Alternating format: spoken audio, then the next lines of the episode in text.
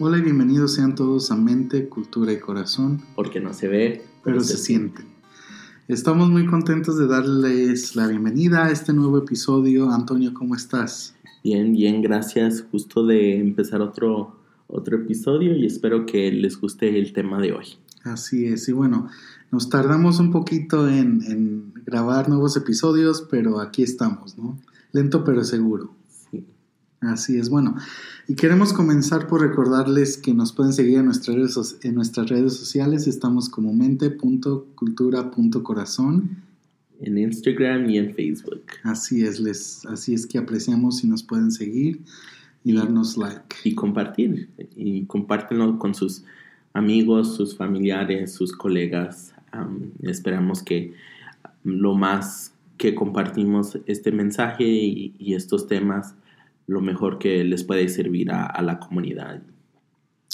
Así es, bueno. Y queremos el día de hoy hablar de este concepto, ¿no? que a lo mejor muchas veces no nos ponemos a pensar mucho porque no es muy común que nos sentemos ¿no? y decir, vamos a hablar de lo cognitivo de las personas o de los pensamientos en sí. Entonces el día de hoy queremos enfocar este, esta conversación hacia el lado cognitivo del ser humano y cómo es que diferentes factores tienen una influencia en cómo pensamos, ¿no? Y racionalizamos las cosas y memorizamos cosas. Entonces, eh, esa es la idea del día de hoy. Creo que hemos empezado dando una...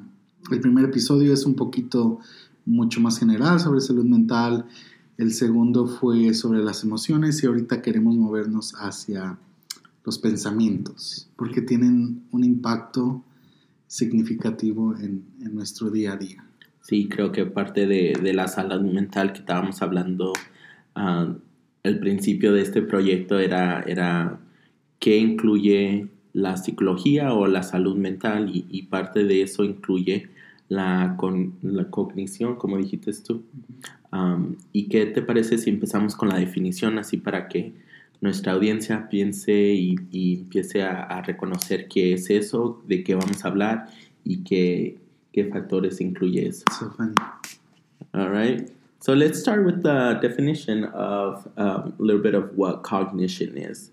And cognition, according to the American Psychological Association, cognition includes all forms of knowing and awareness such as perceiving, conceiving, remembering, reasoning, judging, imaging, and problem solving.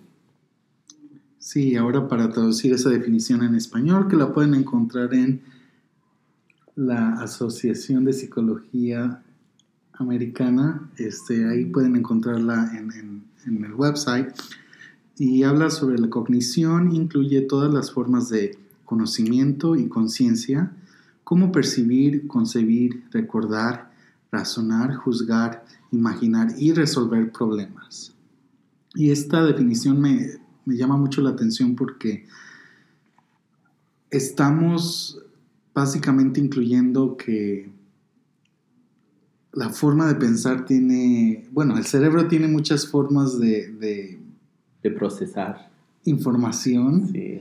Este, y sí, pensando es una de ellas, memorizando también puede llegar a hacer otra, ¿sabes? Tiene un impacto en el, pues sí, en la memoria, en la, en la percepción, en la, motivación, en los movimientos hábiles y también en el lenguaje, ¿no? O sea, ocupas recordar para poder expresar y comunicar, por ejemplo. Creo que parte de, de, esta, de esta definición y este concepto es que incluye factores que no hemos tenido la oportunidad de a lo mejor pensar y reflexionar acerca de esto porque creo que mucha una misconcepción que tenemos en la comunidad latina es que nuestro, nuestra experiencia como ser humano influye muchos, muchas partes de nuestra salud mental y cuando pensamos de la cognición o de cognition de, de, una persona, no solo nos viene en mente cuando somos, cuando no somos la persona que está procesando ese trastorno sí, uh, o esas experiencias. Entonces, podemos tener como una distancia o no, no tener la oportunidad de, de entender esa persona más profundo. Sí, es lo que se me viene a la mente es, por ejemplo, cuando alguien está atravesando quizás por algo fuerte, ¿no? y, uno tiende a decir, es que ¿por qué no piensas o por qué no? Pero la manera de procesar de cada persona es bien individual y tiene que ver mucho con las experiencias, como lo decías. Y esto que para mí es también fascinante y, muchas veces veo, por ejemplo, en, en clientes es cuando vienen como con algún trastorno de depresión o de ansiedad, ¿no? Y muchas veces el lado cognitivo está involucrado, ¿no? Los pensamientos están involucrados en, en estos trastornos. Y cuando una persona o un cliente viene, por ejemplo, a terapia y tienen de referencia su pasado, que es algo que todo el mundo lo tenemos, lo único que tenemos de, de referencia para el presente es el pasado. Y cuando estas personas están acostumbradas a estar en un estatus mental fuerte o, sabes, depresivo o ansioso, pues es como han venido lidiando y son con los pensamientos que ellos han venido cargando, por ejemplo, ¿no? Que influencian su día a día. Pero, pero también, o sea, así como los pensamientos y el este lado cognitivo es muy útil, también puede ser muy estresante para, para las personas porque también tienen, pueden llegar a traer este lado no tan positivo, ¿no? Que es lo que influencia, pues sí, ciertos trastornos psicológicos, que después vamos a ir hablando un poco a poco. Sí, creo que también parte de eso es que con nuestras experiencias y día al día tenemos la oportunidad de, practicar esos tipos de pensamientos, este patrón que tenemos, como dijiste tú, las memorias, los pensamientos, el procesar pero también tenemos la oportunidad de, cambiar esos tipos de pensamientos con ayuda de un experto, porque puede traer a luz, si acaso, pensamientos o, cogniciones muy, muy negativas y procesarlo en una manera más saludable que puede cambiar los comportamientos que influyen esa, esas cosas como otros, otros trastornos. Sí, es importante lo que acabas de decir porque, bueno, usualmente los conocemos, esos pensamientos que no son tan buenos son como cognitive distortions o distorsiones cognitivas, ¿no? Que usualmente tienden a influenciar la manera en que pensamos de ciertas cosas. Por ejemplo, hay unas como el magnificar las situaciones, ¿no? Por algún, por ejemplo, un ejemplo sería que te sacaste una calificación baja en un examen. Y de ahí entonces empezamos a pensar de que no, entonces ahora voy a reprobar el que sigue y después no voy a saber este, el contenido de, del examen final y no voy a pasar la clase, y si no paso la clase no me voy a graduar, y si no me gradúo no voy a ir a la universidad, y si no voy a la universidad, entonces todo se va magnificando y se va haciendo grande y se va haciendo grande. Cuando esto pasa, obviamente entramos en un estado de, de estrés, ¿no? Que no es saludable. Y es ahí como quizás se, se empiezan a, a crear este síntomas de, algún trastorno como ansiedad. Este, pero sí hay diferentes, hay diferentes eh, distorsiones cognitivas que, afectan los patrones de pensamiento, pero sí, como también lo dijiste, son adaptivas, lo que significa que también se pueden adaptar y se vuelve, se pueden reemplazar. Y es ahí donde el proceso quizás en terapia es necesario o inclusive de algún medicamento para poder ayudar con algún tipo de trastorno. Sí.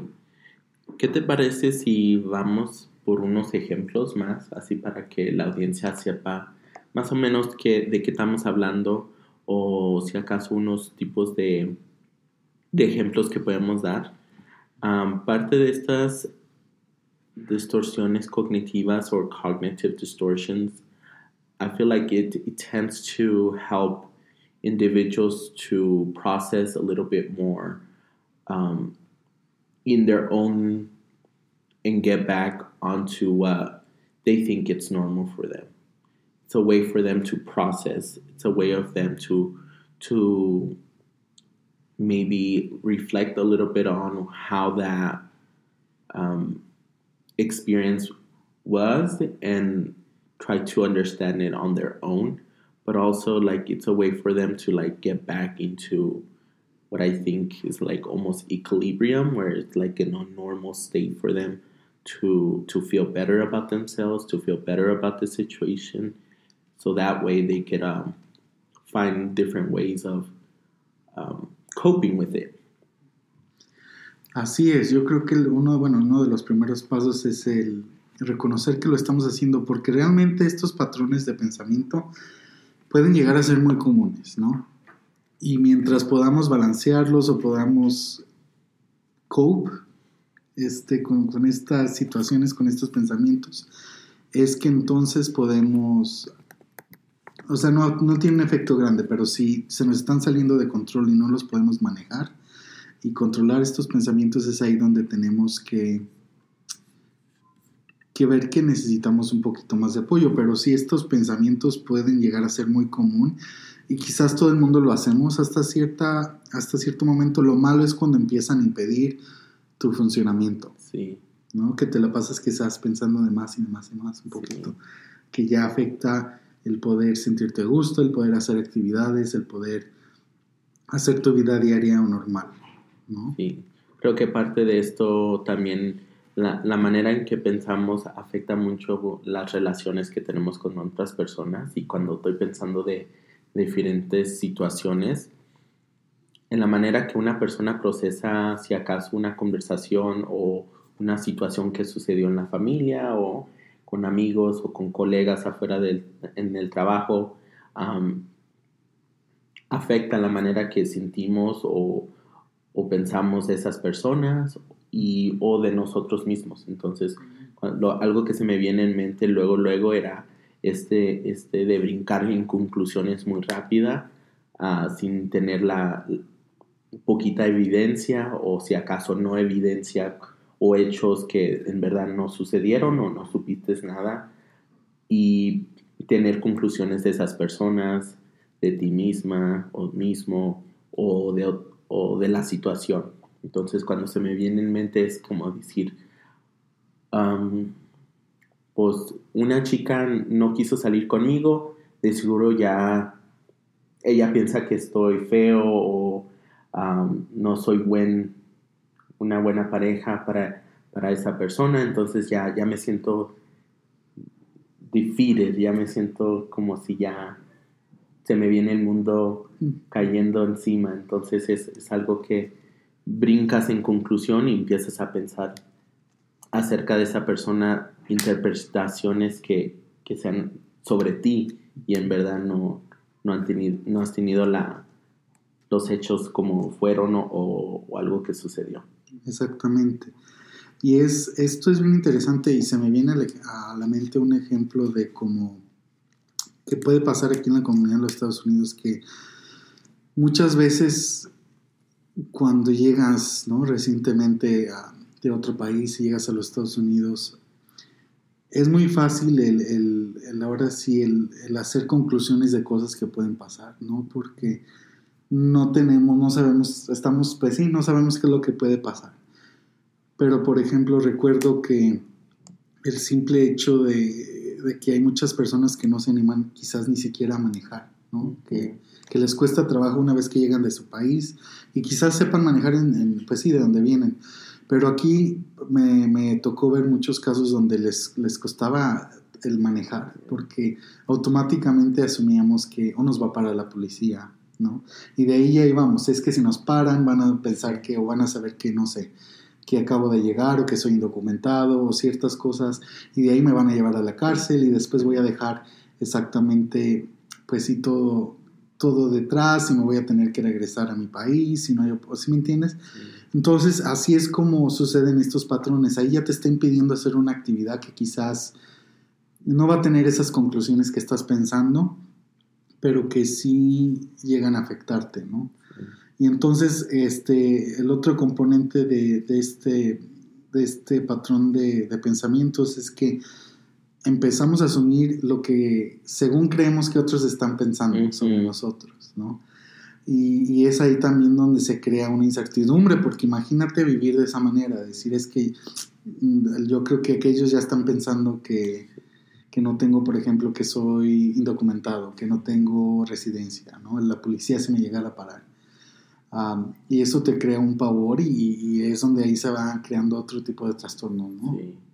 Otro ejemplo que se me viene en mente es con los, con los adolescentes ah, en las escuelas donde por cualquier cosa piensan que esas personas ya los odian. Y, por ejemplo, si un estudiante está cruzando por el pasillo y accidentalmente les, les los chocan o they bump into that person, luego luego dicen, no, es que esa persona me odia, no le caigo bien, ya piensa, me miró feo y en verdad nomás era un simple accidente. Entonces magnifica y brincan conclusiones y empieza a tener este, este mind reading effect de esa persona donde piensa lo que la otra persona, según eso, piensa acerca de esa persona, de, de ustedes mismos. Entonces, y es donde se crea. Es cuando puede concluir en, en uh, problemas peleas o peleas físicas. o verbales. Entonces, es algo que tenemos que tomar en cuenta y si sucede hay que tratar de pararlo y tratar de procesar lo que sucedió en una, en una manera saludable.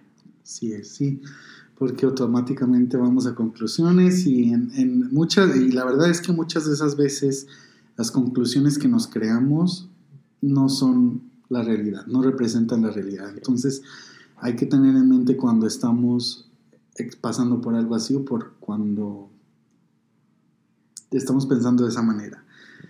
Otro que siento que es un es común dentro de la comunidad, especialmente en la you first generation estudiantes, es este es donde descalificamos lo positivo.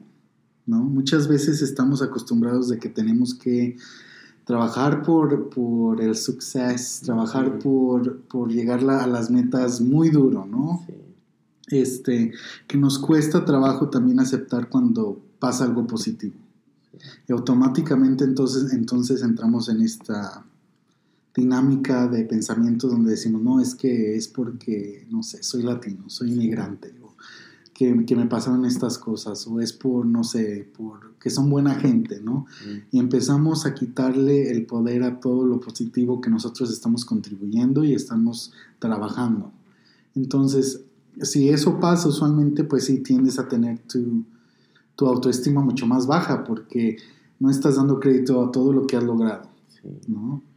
It's, it's like almost like with uh, our first generation students where they they go to high school, they finish, they're their first fam- person in the family to finish high school, then they go to college or they earn, you know, a higher level graduate degree, and, and then they feel this, these emotions of like uh, imposter syndrome because you're disqualifying the positive um, successes that you have had in life, and then that that becomes a pattern where you just like lower like what you said lower your self-esteem and then you try to focus too much on the negative or mm-hmm. not really acknowledging the positive uh, successes that you have had in life sí es algo que sí lo veo muy comúnmente especialmente como en, en nuestros estudiantes mm-hmm. que les cuesta trabajo como decir no estoy aquí yo me lo merezco y es porque yo lo he hecho también es muy común que usualmente le den crédito a todo, o sea, de todo lo positivo que les está pasando, por ejemplo, a sus papás, ¿no? Que también han hecho sacrificios, pero no, hay que recordar que este, quizás se trabaja en comunidad, en equipo, pero también debes de sentirte orgulloso de tus propios méritos, porque es algo que tú te has ganado, ¿no? Y es algo que me gusta recordarle siempre. Otro interesante, y quiero que me digas tú qué piensas de, es que debí de haber hecho esto, es que las cosas deben de ser de esta manera. Este, creo que es muy común y creo que todos lo hacemos, ¿no? especialmente cuando algo no sale bien. automáticamente encendemos ese patrón de pensamiento donde decimos, es que debí de haber hecho esto, debí de... Sí, eh, creo que es, es, es un, un, tipo de proceso de pensamiento que tenemos para, para tratar de analizar el pasado. Entonces, si, si sabes suceder otra vez, más adelante, ya estás preparado. Entonces, como por ejemplo, es que tuve que, que, hablarle a esa persona antes que sucedió un, un, un tragedy. Le hubiera hablado. le hubiera hablado. Y pensamos que cuando, cuando tenemos ese pensamiento, si lo hubieras hecho, cosas hubieran sido diferentes. Y eh, se te viene en círculo, un, ciclo que, que, que, no te puedes salir porque todo el tiempo vas a estar en hubiera hecho esto. Entonces, si no es una cosa, va a ser otra. Entonces, vas a seguir con este patrón de hubiera hecho esto, hubiera hecho esto, y al último, en verdad, hay que procesar y decir, esto sucedió, pero ¿qué vamos a hacer adelante? Pero ¿cómo te sientes en ese momento, que es lo más importante? Exacto. El, aquí y ahora. Es como el dicho de lo hubiera no existe. Realmente literal es así, ¿no? El, hubiera hecho algo no existe, lo que existe es el presente, ¿no? Y como dices tú, ¿qué es lo que tengo ahora? ¿Cuál es mi situación actual para yo poder decir, ok, esto, con esto es lo que puedo trabajar y, hacia esta dirección es donde quiero ir? Y yo creo que muchas veces se nos olvida, ¿no? Especialmente cuando, por ejemplo, si nos enfocamos nuevamente en la comunidad, cuando dejamos todo atrás, ¿no? y tomamos decisiones tan fuertes porque no es decisión de decir, sabes, no es fácil el decir, sabes que me voy y dejo todo atrás, dejo identidad, dejo familia, dejo personas queridas, amigos, carreras, ¿sabes? No es fácil. Entonces, yo creo que a nuestra comunidad me suena razonable, ¿no? Que, se nos haga, que se nos facilite el pensar de esta manera. Híjole, y si me hubiera quedado, y si hubiera, no sé, compartido más tiempo con familiares, y si hubiera hecho otra cosa y si a lo mejor hubiera, eh, eh, hubiera cambiado de carrera. Entonces es muy fácil el, entrar en esta, en esta manera de pensar, pero también tenemos que como regresar al, aquí y al ahora y decir es que esta es la situación, o sea, de las decisiones que tomé, este es donde me encuentro y de aquí voy a utilizar mi presente, lo que, mis, también lo que quiero, ¿no? Todas mis metas, todo, toda mi esperanza para poder continuar y ahora sí tomar las riendas de una manera diferente. Quizás no era lo que queríamos, ¿no? Pero es lo que hay en este momento. Sí, una actividad que me gusta hacer mucho con muchos estudiantes es esta actividad que se llama como el círculo de control. Y cuando estamos pensando de these shoulds o hubiera hecho estas cosas, los traigo de traer más en lo que estás en control en el momento. Entonces, ya el pasado es el pasado y ya no podemos controlar eso, pero actualmente, ¿en qué tienes control? Eso puede ser los pensamientos que tienes, los comportamientos que puedes hacer, las maneras que puedes manejar diferentes situaciones y saber qué son los recursos, qué son las personas que te pueden ayudar y el poder que tú tienes como individuo para hacer ese cambio. entonces es traer esa situación afuera y de quitar este, esta nublina de hubiera hecho esto, pero actualmente en qué tienes poder y en qué tienes control. Sí, esa es una gran intervención que, que sirve mucho para poner en contexto, ¿no? O sea, qué es lo que tú estás, en qué tú estás en control y qué es lo que está fuera de tu control y entonces cómo te puedes enfocar en, cambiar o en, pues sí, en, explorar esas cosas que tú tienes en control. las opciones que a lo mejor una persona tiene y explorarlo tantito más con un terapista. Exactamente, que cuando estás como con diferentes situaciones difíciles, pues es difícil el, el enfocarte en el decir es que en esto quizás es en lo que estoy en control y me debo de enfocar en esto. ¿Qué te parece si vamos a una pausa y cuando regresemos seguimos platicando? Hola, no te olvides olvides de darnos like y seguirnos en Facebook e Instagram. Estamos como mente.cultura.corazón.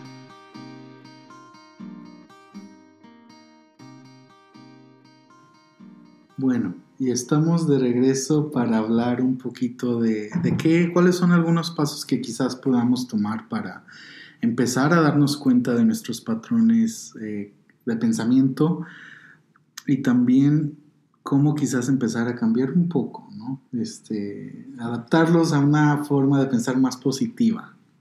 Y obviamente queremos recordar de que hay una, hay como una escala, ¿no? O sea, no porque tengamos estos patrones de pensamiento quiere decir que tengamos un problema fuerte este, de salud mental, no. Simplemente algunos los tenemos y, no nos hemos dado cuenta que los tenemos y no tienen un gran impacto en nuestra manera de funcionar y hay otros que a lo mejor sí le están pasando mal y sí están viviendo ¿no? estos patrones de pensamiento que les están afectando, el sentirse cómodos día a día, el sentirse felices, el hacer sus funciones diarias. Sí, eso es un, es una, un concepto muy individual adaptado en la experiencia de cada uno. Entonces, como dices tú, si, si tú ves que en estos tipos de pensamiento te está afectando ah, al día al día, entonces es algo que a lo mejor te gustaría explorar tantito con un ah, profesional y es una manera que tú puedes investigar de dónde vienen esos tipos de patrones. Así es. Algo que me gusta a mí como enseñarles o hacer este, este tipo de intervención, y eso es lo que pueden hacer también en sus casas, es el empezar a escribir, el empezar a sacar estos pensamientos de una, eh, por escrito, ¿sabes? Hay una actividad que me gusta darle a mis clientes y es por, por tres minutos vas a escribir sin parar, aunque te equivoques, aunque tengas mala ortografía. El chiste es empezar a, a sacar estos pensamientos. Y ahí te das, y una vez que terminas, puedes volver a leerlo y empezar a reflexionar y empezar a identificar algunos patrones este, de pensamientos que a lo mejor te estén agobiando, te estén haciendo sentir un poco mal.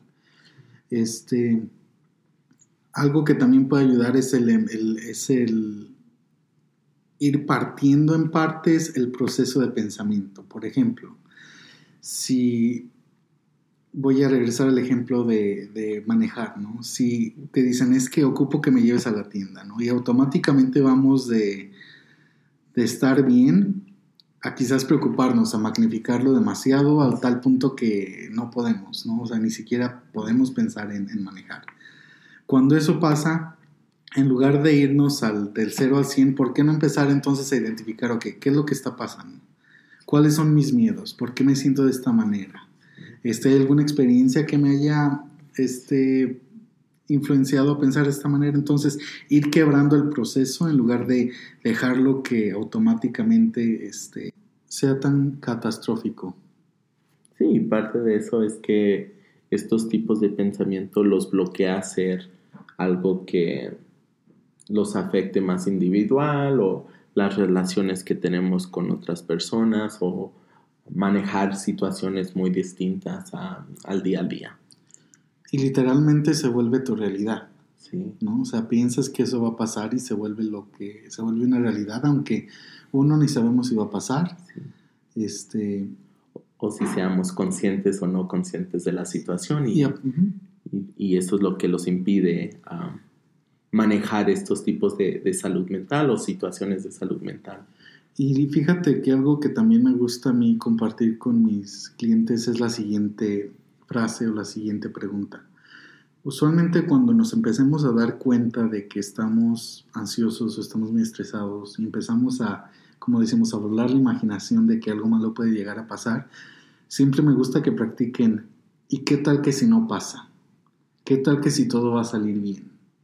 porque muchas veces nos cuesta trabajo el enfocarnos también en el lado positivo de las cosas, porque creemos que, pues sí, lo que va a pasar no nos va a convenir o, va a ser negativo. Entonces, pero ¿qué tal que si en realidad no pasa lo que estamos temiendo? ¿Qué tal que si sí nos va bien cuando vayamos a manejar? ¿Qué tal que si aprendemos algo de la vida yendo a un lugar donde tenemos que manejar? O sea, no todo siempre tiene que ser tan negativo porque realmente los pensamientos muchas veces, especialmente las distorsiones cognitivas, no representan tu presente.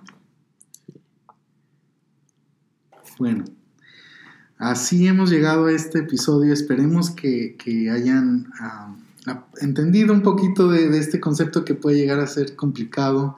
Este, obviamente tenemos planeado seguir este, hablando de, este, distorsiones cognitivas más adelante y quizás vayamos ya mezclando temas con, algunos otros este, distorsiones o trastornos. trastornos psicológicos también, esa es la palabra que quería decir.